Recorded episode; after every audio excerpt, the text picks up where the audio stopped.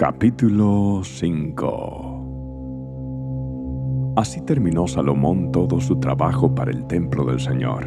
Luego trajo todos los obsequios que su padre David había consagrado, la plata, el oro y los diversos objetos, y los guardó en los tesoros del templo de Dios.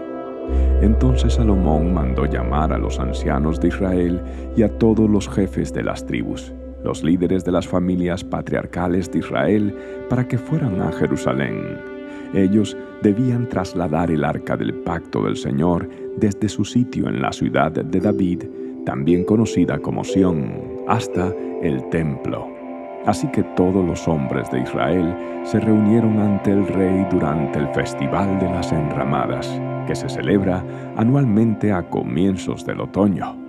Una vez que estaban presentes todos los ancianos de Israel, los levitas levantaron el arca.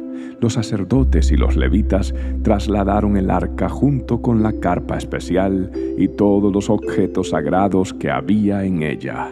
Delante del arca, el rey Salomón y toda la comunidad de Israel sacrificaron ovejas, cabras y ganado, en tal cantidad que fue imposible llevar la cuenta.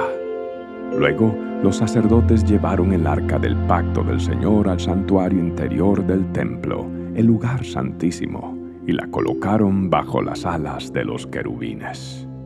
Los querubines extendían sus alas por encima del arca y formaban una especie de cubierta sobre el arca y las varas para transportarla.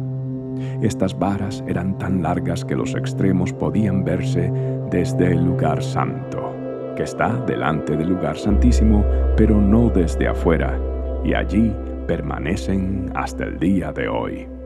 Lo único que había dentro del arca eran las dos tablas de piedra que Moisés había colocado en ella en el monte Sinaí, donde el Señor hizo un pacto con los israelitas cuando partieron de Egipto.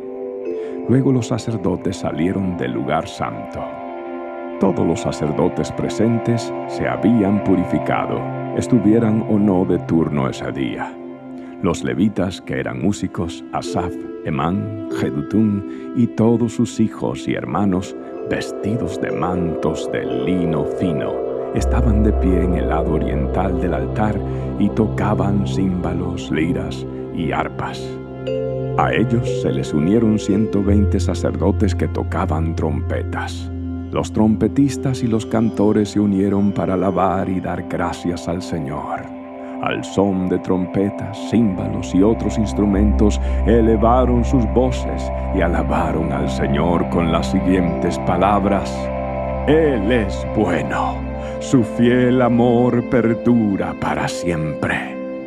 En ese momento, una densa nube llenó el templo del Señor los sacerdotes no pudieron seguir con la celebración a causa de la nube, porque la gloriosa presencia del Señor llenaba el templo de Dios.